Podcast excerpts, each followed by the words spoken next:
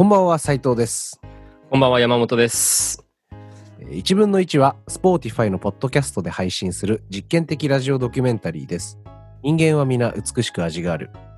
この番組では一人間から溢れ出る人間味をなるべく産地直送でお届けいたします。山本くんなんか最近噂によるとあたしんちをねなんか見てらっしゃるみたいな。なんでし、あれなんで知ってるんですか？え、なんで知ってるんですか？あのねいや俺俺は知んなかったんだけどはい。やっぱまあこういうラジオのチームでやってるじゃない。だからこう、やっぱスタッフっていうのはさ、常にこう話題がどこかに転がってないかなっていうのをまあリサーチしてくれてるみたいなんだよね。はい。なんで知ってるんですか？最近あれ？山本さん、あの、あたしんち見てるらしいですよと。あ、そうなんだっつって、じゃあ、あ、そうです。じゃあ今度オープニングトークで振ってみるわって言って。え、あたしなんか、今もあれなの？あの、現役っていうかさ、そあの、ー。レギュラー放送みたいな感じなの？いや、えーっと、私んち、その、公式の YouTube チャンネルがありまして、そこでその、過去のものとか、新しいものなのかな？なんか配信されてるので、それを見てました。うん何が面白いの？あたしんち見てて今。あーと、うん。なんか人の言葉借りるんですけど、はいはいっていうのも、あの、えっ、と、ウェブマガジンのおもころの、あのー YouTube チャンネルで、うんあの、ダヴィンチ恐山さんが、あの、言ってた言葉そのままなんですけど、はいはい。家族は家族でも、うん。あの、どうせ他人だっていう、そういう価値観が描かれてるみたいなそういう捉え方がありまして、うーん、アニメのキャラクターだからといって、なんか、性格が一貫性あるわけじゃなくてこう両面性があったりだとかいいところも嫌なところもたくさんあったりとかうん、うんみたいなそういうところが込められてるの面白いですかね。今の年になってだつまり我々がその小学生の時に見てたわけじゃないですか。私のアニメって。あみみかんってなんか昔お姉さんだったけどうん、なんかもうままだまだガキだなみたいな。そういうなんか見方になっちゃったりとかああのーみかんの帰りが遅くて、はいはい。あのーお母さんが心配心配というかなんかもう家でもうめちゃくちゃ怒ってるっていう話があるんですけど、うん、だからそのその時その待ってる家で待ってる時にお母さんが、うん。あのずっと怒ってる顔してるんですけどそのはいはいはい。後ろであの救急車の音とか鳴るんですね。それただのその、はいはいはいリアルなその実家のそのふ雰囲気をそのうん。効果音で出してるだけなんですけど、でもなんかこう、今の年になってみるとあなんかお母さんはその娘に何かあった？じゃないかみたいなことを、そういう音でなんか心配してんのかなみたいななんかそういう見方ができる。ただ怒ってるだけじゃなくてみたいな。心配が根底にあんのかなみたいなそういうなんか見方ができる。だからその見見たりね読んだりする年齢によってはい。感じ方が違うんだ。ですですですですです。でもそれって名作だよね。そうですね。だから本当に普遍的なこうテーマをうん。私んちが扱ってるから、なんかそういうねはい、見方ができるのかなっていう。何気ないその日常とかのこうありがたみに気づけるのって、うんうんうんもちろん早くから気づける人もいるかもしれないけど、うんうんうん。そのね年を取って分かることもあるし、あと我々親になってから多分気づくこともあるじゃない？いやたくさんあるでしょうねそれは。ね、うん。今さ分からないけどさ、うんうんうんうん。っていうことを考えるとそういう、はい。あれかだからどの立場から見ても共感できるのかもしかして、あかもしれないですかもしれないです。うんうんうんうん。パパにはパパのこう、はい。気持ちがあってとか、うん、ママにはママのねそうっすね。があって。うんうんうんでもうん。うんなんかねこうそこにいる人たちが、うん。結局その突出して何かそのいわゆる普通のお母さん像と違うかとかっていうと、うううんうんうんうんうん。の中によくいるであろうお母さん像だし、うんうんうんうん。娘息子父、はい。全部そうか。取り留めてその特別な人たちが全然出てこないうん普通のうんうん人たちによる普通の日常？そうですそうですそうですそうです。っていうのを描いてるから面白いのかはねい。いやこれでまとめ言ったら野暮だなと思っていや、まあそうですね。はいなんかこう、うん確かに。うんあとは集計さんに任せましょそうだね。はい じゃあ、えー今回もタイトルコールやろうかなと。う。はい。うんあ、の、うん？あの、私んちの、はいはい。あの、タイトル、あなんかジングルみたいな感じで、その話と話の間に、うん。いろんな人の声で、あたしんち、あたしんち、あたしんち、あたしんち、あたしんち、あたしんち、あたしんちって言うんですけど、僕があの1分の1分の1分の1分のって言うんで、ー。うん。あの最後、いつも大差1だけですけど、はい。1分の1って言ってくれませんか？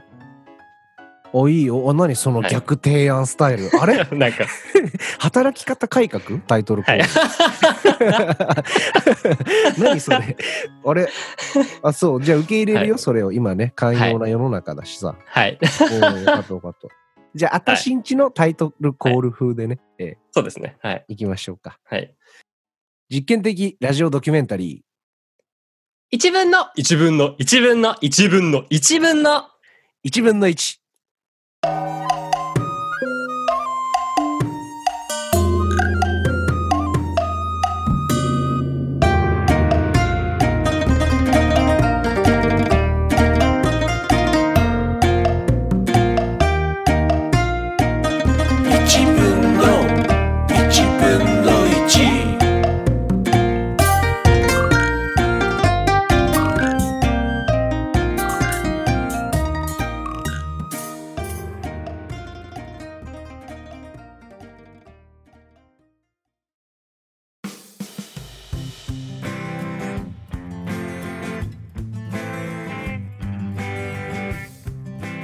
はい。じゃあ、改めて、えー第3章、えーうん断定は人を殺すという目次について、えーまた我々で話していきたいなと思います。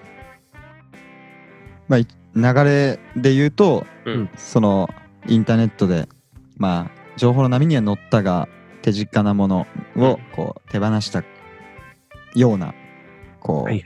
感じがしていた。うん。でこうそこから飛び出てきてその頃にはまあ音楽っていう、まあ、自分の中で個性というか一つこれかもって思ったものがある状態で、えー大学に入ってでもそこでこういろんな、まあ、同じような人がさ要はいくらでもいるっつうのを、うんサークルで経験したし同時にまあなんだろうネットによってそれどころか日本中ひいては世界中にうんそんなことしてる人がそれぞれいてっていうのを考えた時に、うん。別に自分が音楽にこう理念を持ち込もうとしても、うん。それは誰かがやっててっていう、まあ、個性の壁にぶつかったっていうのが、まあ、2章までの僕のうん言いたかったことで、はい。どうやっていこうじゃあこれからっていう感覚になるわけで。うん。でもうそこでえー博識になろうとかそういう頑張り方がまあできなかったからうん。はい。まあ俺が卑屈なのもあってねなんか自分が言ったことが自分が思ってもないようなことだったりの繰り返しの間に、うん。なんかお前ってこういうやつだよねっていう話とかが出てくるわけよね。はいはい。でそれってまあ個性の話でよくあるうん。自己の評価で個性を決めるのか他者からの評価で個性を決めるのかみたいな。話に、まあ、大学の終わりから、うん。まあ、その次の年フジロックのルーキーに出て、うん。そこからまあバンドは調子は良くなっていったんだけど、うん。その段階ぐらいでずっと思ってて何が自分のなんかやるべきこと、やりたいことなんだろうみたいなのがはいはい。流れでやってるだけでバンドにそもそも憧れの対象もいなければただただ始まっただけで、はい。本当に何の理念もなかったね最初。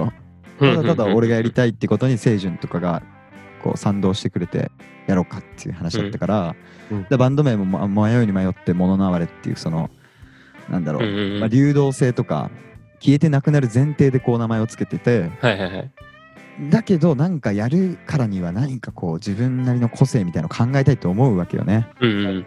でも人に言われるものはそうじゃないって思うことが多いわけよ。はいはいはい。まあね。でも基本的にそういうなんかお前はこういう人とかうんうん。こういうのは良くないこととかそういう人をまあ裁くような行為っていうのが、まあ、まんまその人をまあ殺してしまうことになるなっていううんうんうん。ふうに思って、なんかそういうの嫌だなっていうのをずっと考えてたんだよね、うんだから「モノナール」のファーストアルバムはほぼ言い切りの歌詞がないようにしてたし。うーん。それは意識的なっていうより俺の性格がそそうさせてるわけよ。うん。ここで頑張ろうとかいう歌詞がままず俺がダメなわけ。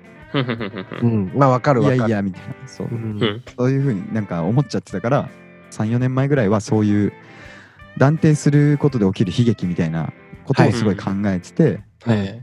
うん、なんかそういうのは違うなただのキャラクター付けでしかなくて社会の周りを良くするだけでうん個人の悩みには答えられない、えーやり方なんじゃないかっていうのをすごい考えたのね。ううん。んって時に逆にそれって自分が他者を断定していることにもなるんじゃないかって思ったのよ。その他者からの評価を拒んだりすることって、そうじゃないとかはいあなたはこういう人だからおそらく自分俺のことをこう見てるけどそうじゃないんだっていうふうに俺が思考すればするほど自分でこう客観的にその思考回路を見た時にあ俺この人のことを勝手にこういう人だって思い込んでるからこの人にこう思われることは嫌なんだみたいな感情になっていって、うん。まあちょっと具体例がさ出ないから分かりにくいなとは思うんだけど山本君が出してくれるんじゃない？具体例。なんでそういう確かに。このだからこの先輩という立場を利用しての無茶ぶりがこのラジオは横行するんですよね時々。あなたたちが思いつかないことは思いつきませんよ。いやー大変だな。そりゃちそうだ。ょっと遅れて生まれてくるって。偏差値ほぼ一緒なんだから我々。お前すごいこと言うな。あ俺はそういうのが嫌だって話してんだ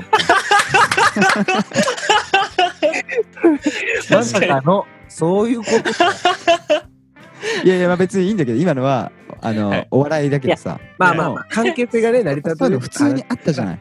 うん。はいはいはい。田舎から出てきたやつへのいじりみたいなのから始まってまあ受け流してたけどだんだんこうあ自分が人と付き合っていけばいくほど誰かからの評価が決まっていくというか、いい悪い関係なくね。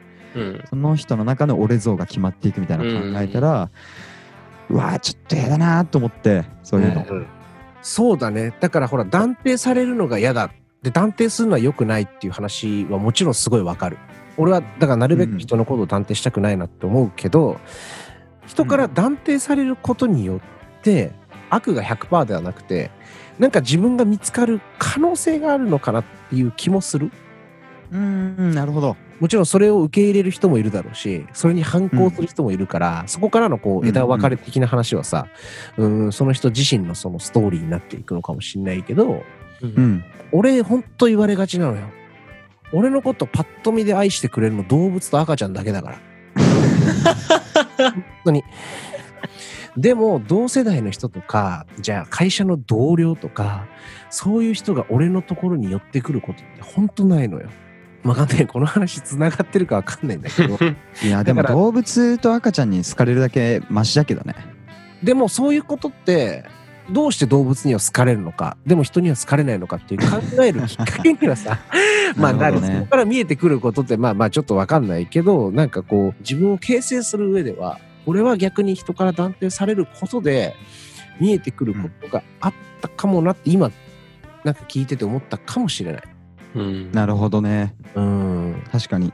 自分の個性ってわかんないけど、人からね、見られて評価だったり個性っていうのは自分のものがわかるってなった時に、断定って罪でもあるし、その人にとって救いでもあるのかなみたいな。例えば占いとかもそうだけどっていう話をしてたんだけど、占いでさ、ははほら、なんかこう、今日はいい運勢です。とか、あなたにいい出会いがあるでしょうって言われたら、その人にとってそれは断定的なことであるけど、ポジティブなこう作用をするかもしれないじゃない。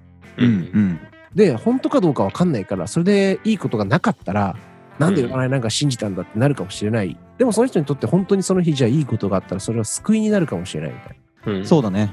確かに、うん。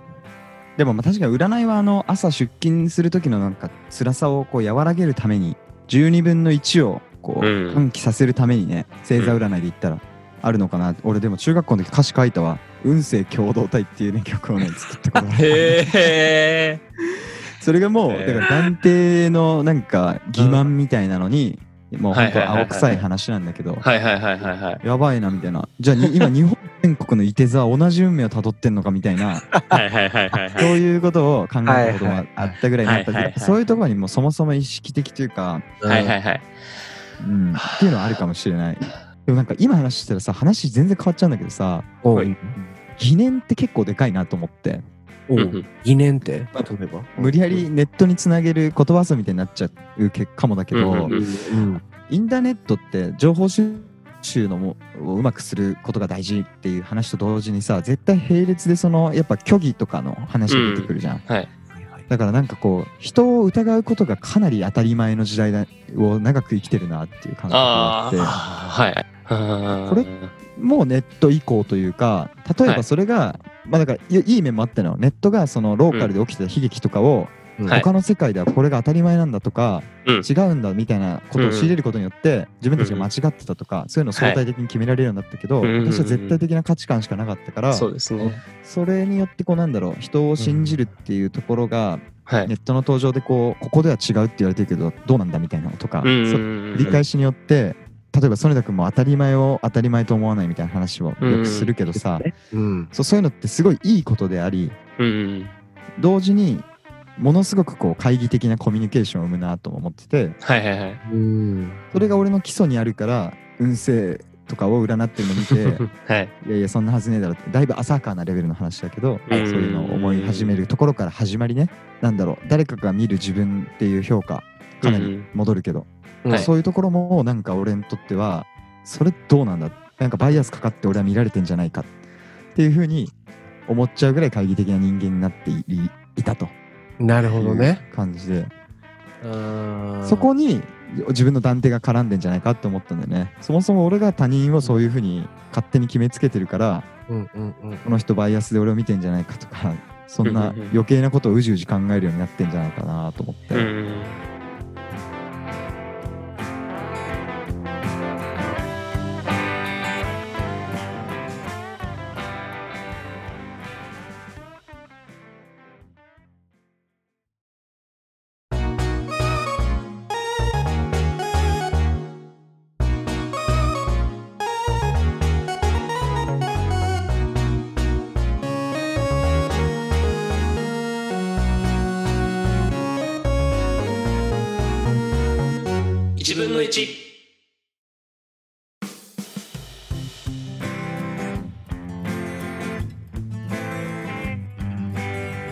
プロローグで僕話したんだけど、うんいわゆる一般家庭っていう僕が思う一般家庭に生まれて、うんうんまあ、そこの定義は一回置いとくにしてもはいはいでも学校ではゆとり教育が全盛でう。ん。個性を伸ばそうっていう話をされて俺の周りの友達はみんな俺の個性って何なのか分かんねえよって言ってる人ばっかだったわけよ伸ばすって言われてるけどうん。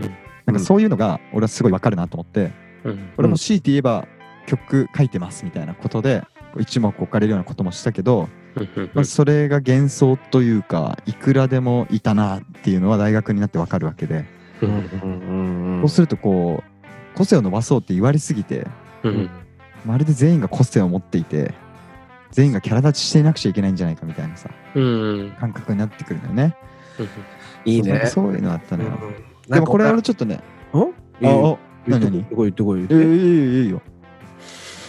いやいいなと思って俺はいやいや何がこれ。俺も俺も定義はあのあれとして一般家庭に生まれて俺は個性を伸ばすように教育されたんじゃなくて一般の人として生きなさいって教育されたのよなるほどね。どちらも超厳格な父母だったからううん。厳格だしエキセントリックな父母だったから主家来たから分かると思うけど 主家が俺んち来てセントリック少年ボーイだったよね。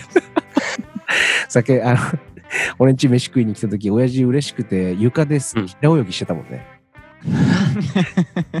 で俺んちがドルフィンキック。折っちゃうっていう。床でドルフィンキックしてた。意味わかんないそう いや本当に本当に。大人が床にあの鼻くっつけて泳いでるの初めて見たからさ。衝撃いやそうなのでも俺はその自分の親ともう二十何年も一緒に生きてきてるからうん。それが普通じゃないっていうことが分からなかったしその人たちが普通で、その人たちによるお前は普通に生きなさいと。音楽とかじゃなく、まっとうにまっとうにっていう言い方が合ってるか分かんないよ。でも昔の人の感覚とかで、はいはいはい。要はまあ敷かれたレールっていうか、まあ社会として、うん生きてでうん。結婚してっていう人生を望まれたから、うん。うん。うんなんかそこにこう反抗しすぎて、まあ、こうなったのかなるほどね。だけどもなんかこうついて離れない何かそういうのはあるんだよね。うんううん。ん。でなんかいまいち自分が振り切れない何かがこうつきまとってるっていうのはなんかあるんだよね。うん。だから俺が思うにそこは表裏一体だと思ってて、普通であれ、個性を伸ばせっていうこの2つは反対のようで同じことだと思ってて普通に生きなさいって言われて普通って何ってなるのと個性を伸ばしなさいって言われて個性って何ってなるの一緒のことじゃないい。なるほどね。なんかねそういうのはだからおそらく多くの人が多分共鳴してくれるところなんじゃないかなと思って思春期特有でもあると思うし例えばそれは、なるほど。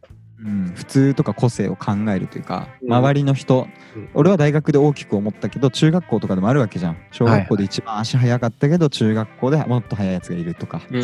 そういうようなことってコミュニティが変わるたびに起きるわけで、うん。まああんま園田君の話するのもあれだけど園田君は逆それを逆に利用してうん。その衝撃を味わいたくてうん。海外っていう風に環境を変えてみるっていう、うん。なんか俺はそれに比べるとそこまでもできない、自分の環境を大きく変えて刺激を受けに行こうとも思えないがはいはいはいはいはい。今ある環境ではまずい、俺が何者だかわからないっていううんうんそういうジレンマで生きてきていて、なんかその時に例えばだけど、うん。俺が思った一つそういう人を救うものっていわゆるこういう番組で人生の転機として語るようなうん。憧れの人とか恩師との出会いだなって思っていて。うん。なるほど。なんかまあほんと自分語りだけどこれこそ。うん。あの自分を語ってるもらうためにここに呼んでるわけだからね。我ー、々オロトゥースオロトゥースちょけあのー軽いなちょけすぐちょちょけるよね。けはうわ性格悪いなほんと二人とも。い いやすぐちょける性格も悪いでしょうが。どうぞどうぞ自分が立ってください。そうだね。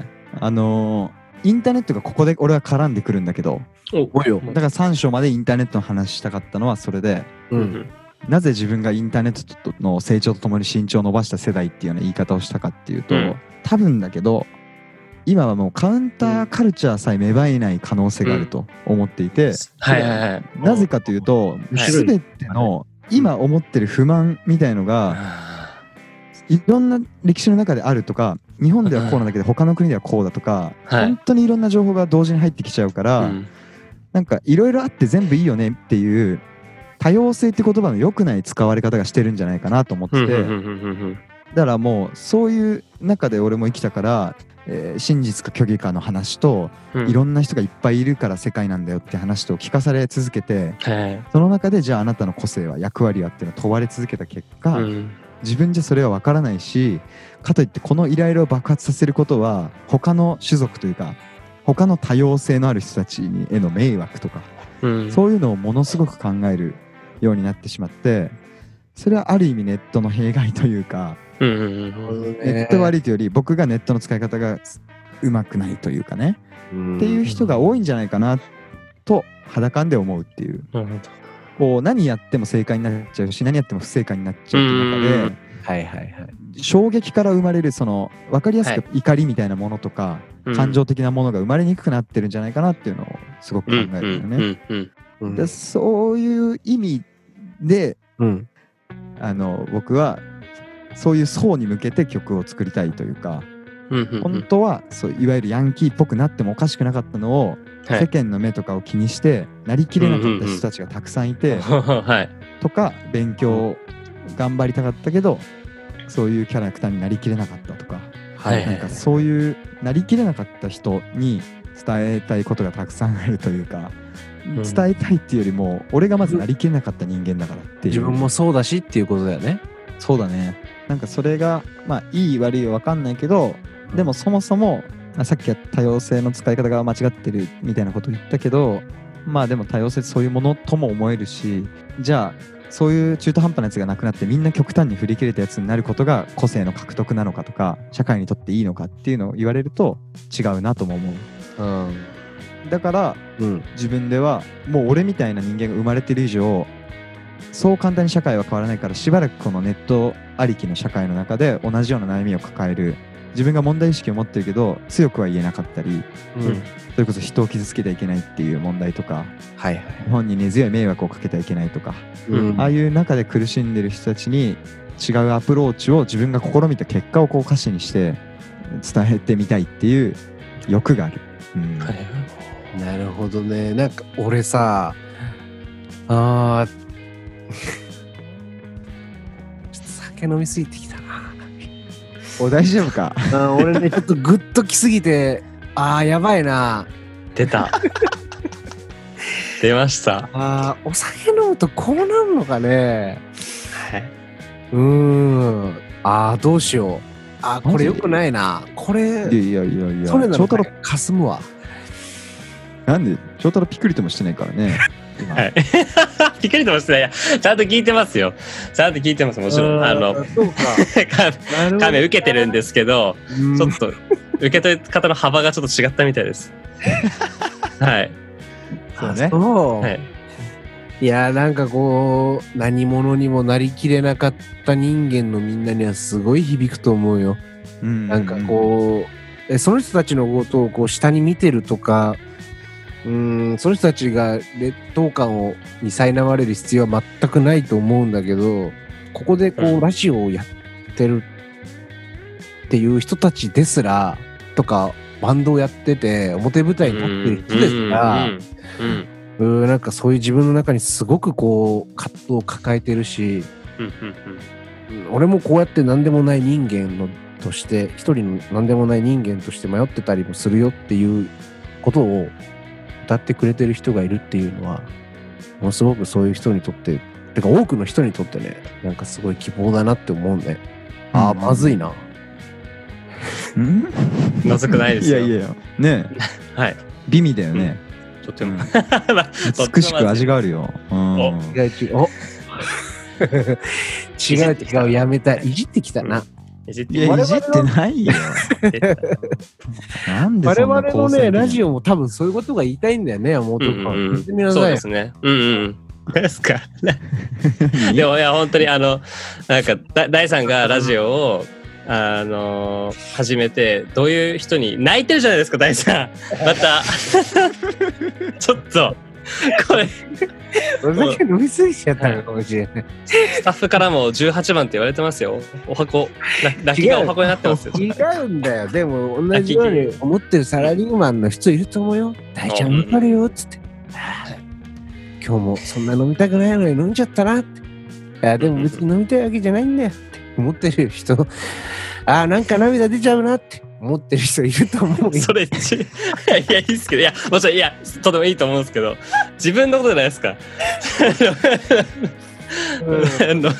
はいまあまあいやいやはいはいはい。うん。酔っ払いが酔っ払いの真似してました俺の話はすごいね。いやいやはいはい。いやまあそう。何？長太郎長太郎話途中じゃない翔太郎がまとめんだよ。うん。ね。え？大さんが言ってんだから。えそうだ。そうだね。いやそうだよ大さんこのねラジオもうん。あの肩書きも何もないような人にも染み渡るようにき聞いてほしいな聞いてくれたらいいなっていう思いで始めたので、うんこういう話は聞いてよかっと思ってます。だからあの俺が断定は人を殺すっていうまあちょっときつい言葉だけど言ったのは断定されることでまあ確かに議論が膨らむことももちろんあるんだけど、うんうんうん。全員が断定されきれる存在でなければでもなければうん。少なくとも俺は断定されるほど自分が定まってないと思うで、うんこういう人はかなり多くいるんじゃないか断定できるようなキャラクターっていうのは人間世界において幻想なんじゃないかっていうふうに思うタイムが来たっていう話でそもそも人に個性なんてないんじゃないかっていうような話になってくるんだけど、まあそれについて次の章で話したいなと思って最終章。そうだね。じゃあ最後の章で、その人にとって個性があるのか、というか個性はないんじゃないかっていう話でね、えー最後の章で話して、まとめていきたいと思ってます。はい